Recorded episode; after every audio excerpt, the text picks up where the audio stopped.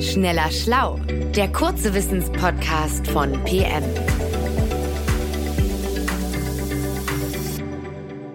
Hallo und schön, dass ihr da seid. Mein Name ist Anais Kaluza und ich sitze hier mit meinem Kollegen Manuel Opitz. Wir sprechen heute über ein buntes Thema im wahrsten Sinne des Wortes, denn im Juni ist der sogenannte Pride Month. Der Monat steht im Zeichen der LGBTIQ-Plus-Bewegung, also der Lesben, Schwulen, Bisexuellen, Trans- und intergeschlechtlichen Menschen. In diesen Wochen kann man auch die Regenbogenfahne besonders häufig sehen. Und ich möchte wissen, was hat es eigentlich mit dieser Flagge auf sich? Was haben die Regenbogen mit der LGBTIQ-Plus-Gemeinschaft zu tun? Hi Anais. Ja, es stimmt. Wenn man die Augen offen hält, dann sieht man die Regenbogenfahne in Cafés, in Restaurants, aber auch in Supermärkten, Bankfilialen und ja auch an Bussen und Bahnen. Die Regenbogenfahne hat sich über Jahrzehnte hinweg zu dem Symbol der LGBTIQ-Plus-Gemeinschaft ja schlechthin entwickelt. Und ähm, das ist eigentlich eine Entwicklung, die auf die 1970er Jahre in San Francisco zurückgeht. San Francisco, also die Stadt der Hippies. Was ist damals denn passiert? Genau, San Francisco war damals schon liberaler als der, der Rest der USA. Und in den 70ern war die Metropole sowas wie die inoffizielle Hauptstadt der Homosexuellen. Nirgendwo in den USA lebten so viele Lesben, Schwulen und Transmenschen wie dort. Das war aber gleichzeitig auch eine Zeit, in der eine Welle des Hasses Homosexuelle überzog. Konservative und Evangelikale riefen zu einem Kreuzzug gegen Schwule auf. Die nannten das tatsächlich auch Kreuzzug. Und in Kalifornien forderten Politiker lesbischen und schwulen Lehrkräften das Unterrichten zu verbieten, weil sie angeblich Kinder verführen würden. Und dagegen formierte sich in San Francisco die Lesben- und Schwulenbewegung. Ah, krass. Und was hat die Regenbogenfahne damit zu tun? Ja, die kam 1978 ins Spiel. Damals haben Aktivistinnen und Aktivisten in San Francisco eine Freiheitsparade organisiert und den Künstler Gilbert Baker beauftragt, ein neues Symbol für die Lesben- und Schwulenbewegung zu entwerfen. Dieser Gilbert Baker, das war nicht einfach irgendjemand, sondern der war in der Szene bekannt für seine Auftritte als Drag Queen und auch für seine selbstgeschneiderten Kostüme. Jedenfalls machte sich dieser Baker ans Werk und das Ergebnis war dann die Regenbogenfahne. Also ist Gilbert Baker sozusagen der Erfinder der Regenbogenfahne. Und wie ist er denn ausgerechnet auf die Regenbogenfahne gekommen? Naja, er wollte kein Logo und auch keinen Schriftzug entwerfen. Das war ihm zu einfach und zu unauffällig, sondern er wollte gleich eine ganze Flagge. Normalerweise haben ja vor allem Nationen eine Fahne. Das ist also schon auch ein Symbol für, für Macht und für, für Sichtbarkeit. Die Idee für den Regenbogen bekam Baker auf einer Party. Das hat er so zumindest später mal gesagt. Damals sah er alle möglichen Leute in bunten Klamotten feiern und tanzen und diese Szene verschmolz in seinen Augen zu einem Regenbogen. Das kann ich mir bildlich vorstellen. Aber sag mal, gab es denn vorher keine Zeichen für die queere Gemeinschaft? Schon, es gab den ähm, rosa Winkel.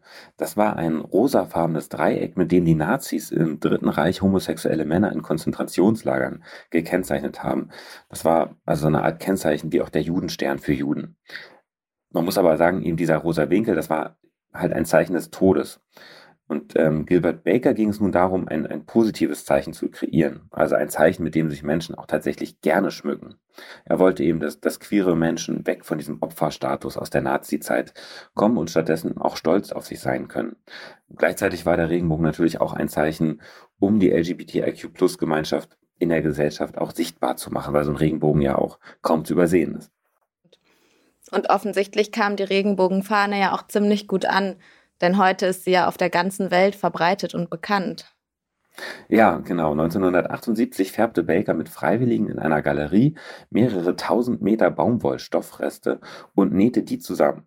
Und am 25. Juni 1978 wurden mitten in San Francisco zwei riesige Flaggen aufgehängt. Einmal die Regenbogenfahne und dann noch eine US-amerikanische Flagge in Regenbogenfarben. So hat man das Ganze also noch ein Stück politischer gemacht. Ja, und danach wurde dann die Regenbogenfahne schnell zu einem Massenprodukt. Fortan wurde sie auf immer mehr LGBTIQ-Plus-Veranstaltungen geschwenkt. Zuerst in den USA, aber ab Mitte der 90er Jahre dann auch weltweit. Ähm, dann wurde die Fahne zu einem Symbol für den Kampf für Gleichberechtigung und ja, sie förderte auch so eine Art Gemeinschaftsgefühl queerer Menschen über Grenzen hinweg, also weltweit. Interessant finde ich, dass die heutige Regenbogenfahne nicht ganz der Ursprungsversion entspricht sondern wie sah denn die originale Flagge aus?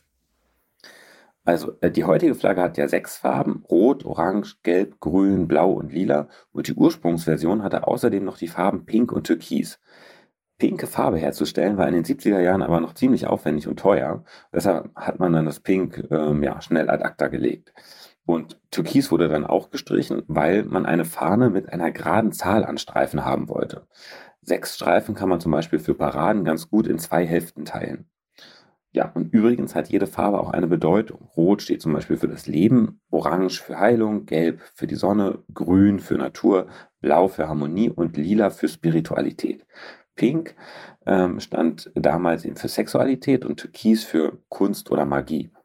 Oh, wow, ich wusste gar nicht, dass jede Farbe auch eine Bedeutung hat. Ähm, neben dieser klassischen Regenbogenfahne gibt es heute doch aber auch noch andere Varianten, oder? Ja, genau. Immer häufiger sieht man die sogenannte Progress Flag. Die wurde 2017 entworfen und enthält auf der linken Seite ein Dreieck in verschiedenen Farben. Da sieht man einmal weiß, rosa und hellblau. Das sind die Farben der Transflagge, also für transgeschlechtliche Menschen. Und dann sieht man auch noch die Farben braun und schwarz als Zeichen für People of Color. Das sind also Menschen, die in, in weißen Mehrheitsgesellschaften wie zum Beispiel in den USA, aber auch Deutschland, ähm, Rassismus erfahren haben. Die Fahne macht also auf ganz bestimmte Personengruppen nochmal zusätzlich aufmerksam. Dann gibt es noch andere Varianten, die haben ein gelbes Dreieck mit einem lilafarbenen Kreis. Äh, das ist das Symbol für intergeschlechtliche Menschen. Das sind also Menschen, die Geschlechtsmerkmale sowohl von weiblichen als auch von männlichen Körpern haben. Man kann natürlich jetzt davon ausgehen, dass die Regenbogenfahne auch in Zukunft immer weiterentwickelt wird und dass auch neue Varianten entstehen. Hm, da werde ich in Zukunft auf jeden Fall genauer darauf achten, welche dieser Regenbogenfahnen ich denn nun sehe. Vielen Dank, Manuel, für diese Infos. Und an alle, die uns zugehört haben, vielen Dank fürs Zuhören. Wir sagen Tschüss und bis zum nächsten Mal bei Schneller Schlau. Tschüss. Schneller Schlau, der kurze Wissenspodcast von PM.